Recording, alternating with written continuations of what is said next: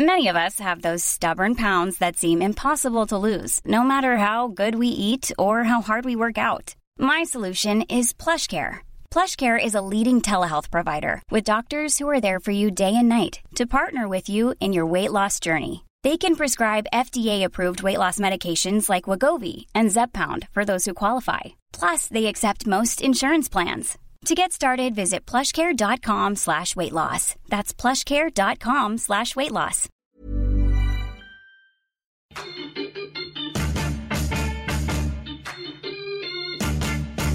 Esto, el diario de los deportistas. Hola, ¿qué tal amigos? ¿Cómo están? Bienvenidos al podcast del Esto, el diario de los deportistas. Les saluda José Ángel Rueda, me acompaña como siempre Miguel Ángel Mújica. ¿Cómo estás, mi querido Muji? ¿Qué, qué me cuentas? Angelito, ¿cómo estamos? Pues una semana más en este amado podcast, listos para hablar de una de nuestras pasiones, ¿no? El fútbol mexicano. Pero ya vamos a ver poco a poquito qué nos desmenuzas tú, porque traes el tema completamente dominado, amigo.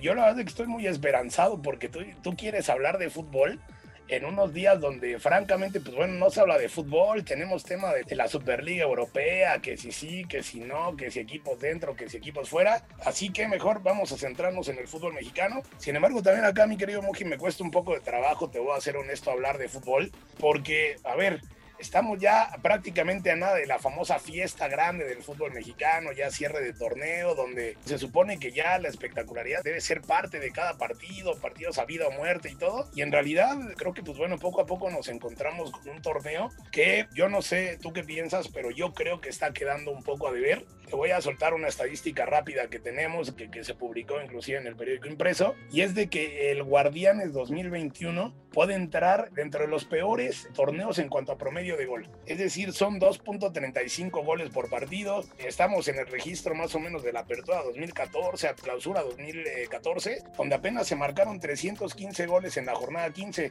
y acá tenemos 316. A ver qué pasa, mi querido Mujica, ¿el fútbol se está quedando sin goles o cómo lo interpretas? No, pues tiene mucho que ver con las rachas, ¿no? Eh, es impresionante que goleadores como André Pierre Guignac o el mismo Juan Ignacio Dineno de Pumas que nos había acostumbrado un promedio brutal de anotaciones, no tengan la capacidad para anotar.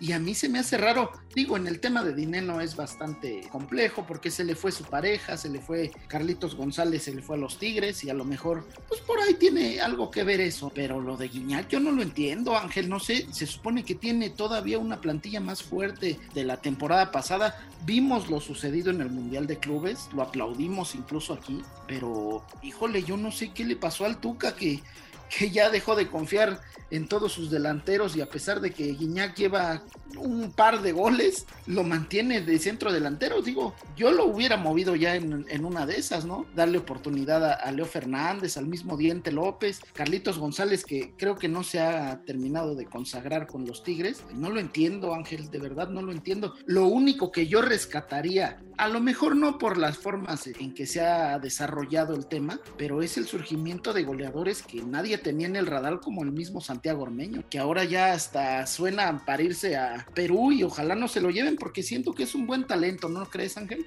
Sí, francamente lo de Ormeño, sí, digo, a ver, ahorita regresamos con el tema de Guiñac, pero sí, lo de Ormeño es la verdad, yo creo que son de esas historias maravillosas, ¿no? Que luego tiene el fútbol. El tipo de repente no tenía muchos reflectores, llega a la famosa I-Liga MX, se consagra en los videojuegos y de repente lo que es la confianza, ¿no? Para un goleador, es un jugador que, que define bien, cabecea bien, define bien de penales. Y pues bueno, como tú bien mencionas, ya, ya lo está rondando Perú. Se habla de que está dentro de la, de la lista, eh, o por lo menos para observar por Gareca, ¿no? Previo a la Copa América. Nosotros creo que perdimos la oportunidad, ¿no? En la fecha FIFA de marzo, el Tata Martino pudo haberlo llamado y de plano no lo llamó. Cuando nos quedamos sin centros delanteros, hay que recordar también, ¿no? Que ni Henry Martin pudo jugar, este, ni Alan Pulido. Que llegaban con alguna lesión. Y pues bueno, yo creo que hubiera sido un buen momento para ver a Ormeño. Y sí, como bien lo mencionas, digo, el caso de Alexis Canelo de Toluca, ¿no? Que de momento pues va líder de goleo con 10 goles, el propio Cabecita Rodríguez, pero bueno, yo creo que sí, al final de cuentas el torneo ha dejado de celebrar tanto los goles, ¿no? Muchos hablan de que puede ser por el tema pues, de la pandemia, que los jugadores eh, ante estadios vacíos estadios ahora ya poco a poco comienza a haber un poco más de gente, pero se habla de que ante estadios vacíos no encuentran esa motivación. Sería eh, bueno hacer como que un eh, ejercicio, ¿no? De ver cómo han estado los goles en otros campeonatos, pero bueno, por lo menos aquí ha bajado. Lo de Guiñac, como bien lo mencionabas, es terrible. Yo creo que Guiñac más bien es eh, como también consecuencia del funcionamiento de Tigres, como bien mencionas, después del Mundial de Clubes, tuvieron como que un bajón muy marcado y de plano, pues los Tigres no levantan, ¿no? Ahí andan peleando por el repechaje. Y ahora yo quería aprovechar que ya dije la palabra repechaje,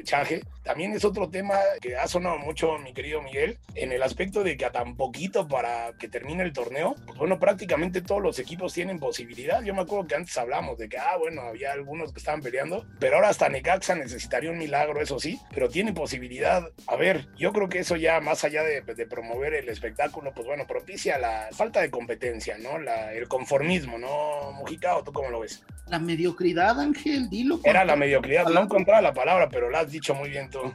Es que sí, o sea, no, no puede ser que en un torneo de 18 equipos clasifiquen 12, o sea, es algo inédito, ¿no? Digo, la temporada pasada vivimos grandes juegos de repechaje. No te voy a negar que me emocioné en el Monterrey Puebla, cuando el Puebla da la campanada y echa al siempre poderoso Rayados. No te lo voy a negar, sí me emocioné, me sentí muy contento. Hubo equipos sorpresas como Pumas fue a la final. Pasó de todo en la fiesta grande, sí está bien, pero la verdad es que no tener descenso y tener que clasificar a 12 de 18 es una broma, Ángel. Lo mismo pasa en expansión. Es increíble que 15 equipos tengan la posibilidad de meterse y 12 sean los que van a estar en repechaje, es increíble. O sea, yo creo que es la única parte en el mundo donde pasa esto. Yo siento que a lo mejor nos hace falta tener una visión más exigente hacia nuestros clubes, porque lo único que haces es buscar empates cuando sales de casa y en una de esas te haces fuerte en tu estadio y listo, ¿no?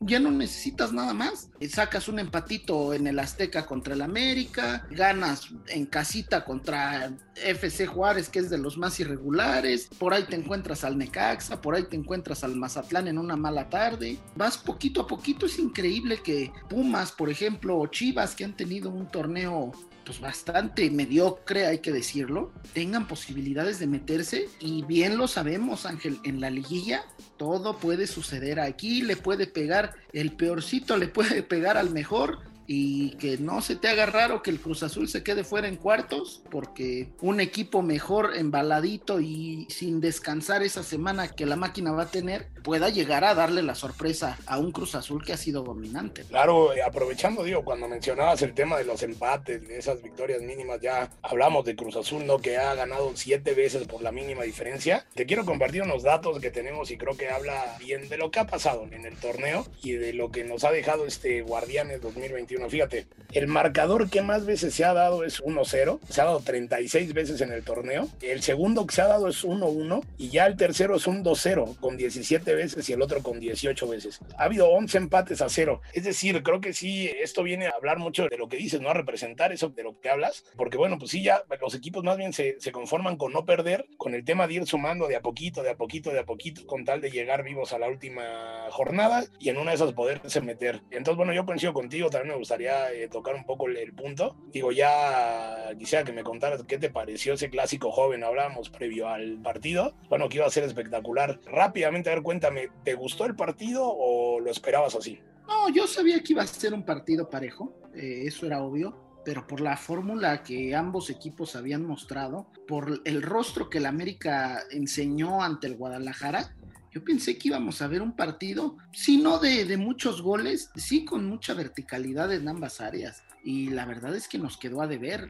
Ojalá más adelante, si se llegan a encontrar en liguilla, en una hipotética final veamos un partido como el que merecemos, porque Cruz Azul sí tiene un gran desarrollo de fútbol, a lo mejor no necesita muchos goles para ganar, pero lo comentábamos, ¿no? Si a Cruz Azul tú le haces dos goles, Cruz Azul te va a hacer tres. Y el América con su verticalidad, con su buen medio campo, esperábamos que al menos le pusieran aprietos un poquito más a Corona. Yo creo que la fórmula no fue la, mejor, eh, dos penaltis no pueden ser lo que termine por encaminar el partido y al final de cuentas yo siento que los dos quedaron a deber.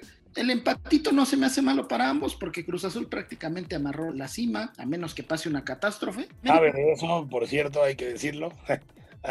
sí, sí, y, América pues tal, también, o sea, ya no, ya no va a salir del Azteca hipotéticamente en los juegos de vuelta, ¿no? Porque si en una de esas se llega a encontrar con Cruz Azul, pues la final va a ser en el Azteca. Entonces creo que ambos equipos salieron a no perder y eso es lo que fomenta este tipo de competencia donde 12 avancen de 18 equipos, que simplemente tú no pierdas, no pierdas y con eso vas a estar del otro lado. Creo que es bastante mediocre esa mentalidad. Ojalá en un futuro se pueda cambiar este tema de la competencia, ¿no? Sí es, eh, pues bueno, bien, bien lo mencionas, ¿no? Imagínate un equipo eh, que para estas alturas mantuviera el invicto con puro empate. Estamos hablando de que tendría 15 puntos y estaría a tiro del repechaje en esa franja de los 18 puntos. Eh, pues mi querido Miguel, la verdad es que es un tema interesante. Ojalá mejore un poco el torneo, mejore la liguilla, que sea espectacular, porque bueno, pues ya no estamos aguantando un torneo bastante corto en cuanto a fútbol. Y pues bueno, los aficionados merecen sin lugar a dudas algo mejor. Así que habrá que ver qué es lo que, qué es lo ocurre. Mi querido Miguel, por el momento ha llegado la hora de, cerrar este podcast, pero no nos podemos ir sin que antes nos digas las recomendaciones, por favor, de dónde podemos escuchar todos estos podcasts. Claro, Ángel, invitar a todos los que nos escuchan a que nos sigan en las diversas plataformas como Spotify, Deezer, Google Podcast, Apple Podcast, Acas y Amazon Music. Además, escríbanos en podcast.om.com.mx y síganos en arroba podcastom. Ojalá se hable de mucho fútbol, Ángel, porque también el VAR nos ha revolcado cada partido, híjole horrible. Soy Miguel Ángel Mújica. Muchas gracias por escucharnos. El bar, una barbaridad, verdad, de que sí, mucha polémica. Ya lo dice Bricio, que ha sido utilizado en exceso, pero bien. Así que habrá, habrá que ver qué es lo que sigue. Nosotros ya escuchamos a Miguel eh, Mújica, donde nos pueden escuchar. Los invitamos a que sigan los podcasts de la OEM. En esta ocasión, escuchen el de Profundo con Hiroshi Takahashi, los reporteros de la OEM, donde podrán eh, descubrir eh, y escuchar investigaciones que hace el grupo de la Organización Editorial Mexicana. Le agradecemos a Mitzi Hernández y a Natalia Castañeda en la producción. Yo soy José Ángel Rueda y nos escuchamos la próxima semana. Que estén muy bien. Muchas gracias.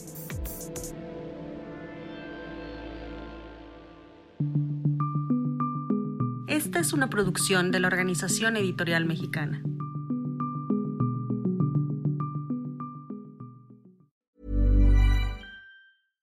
Hey, folks, I'm Mark Marin from the WTF Podcast, and this episode is brought to you by Kleenex Ultra Soft Tissues your ally to help tackle your allergy symptoms this season. I love the change of seasons, but nobody loves pollen and all those other things floating in the air that make you sneeze during this nice weather. Kleenex Ultra Soft tissues are hypoallergenic and allergist approved. So fight back against watery eyes and runny noses without worrying about irritating your skin. For this allergy season, grab Kleenex and face allergies head on.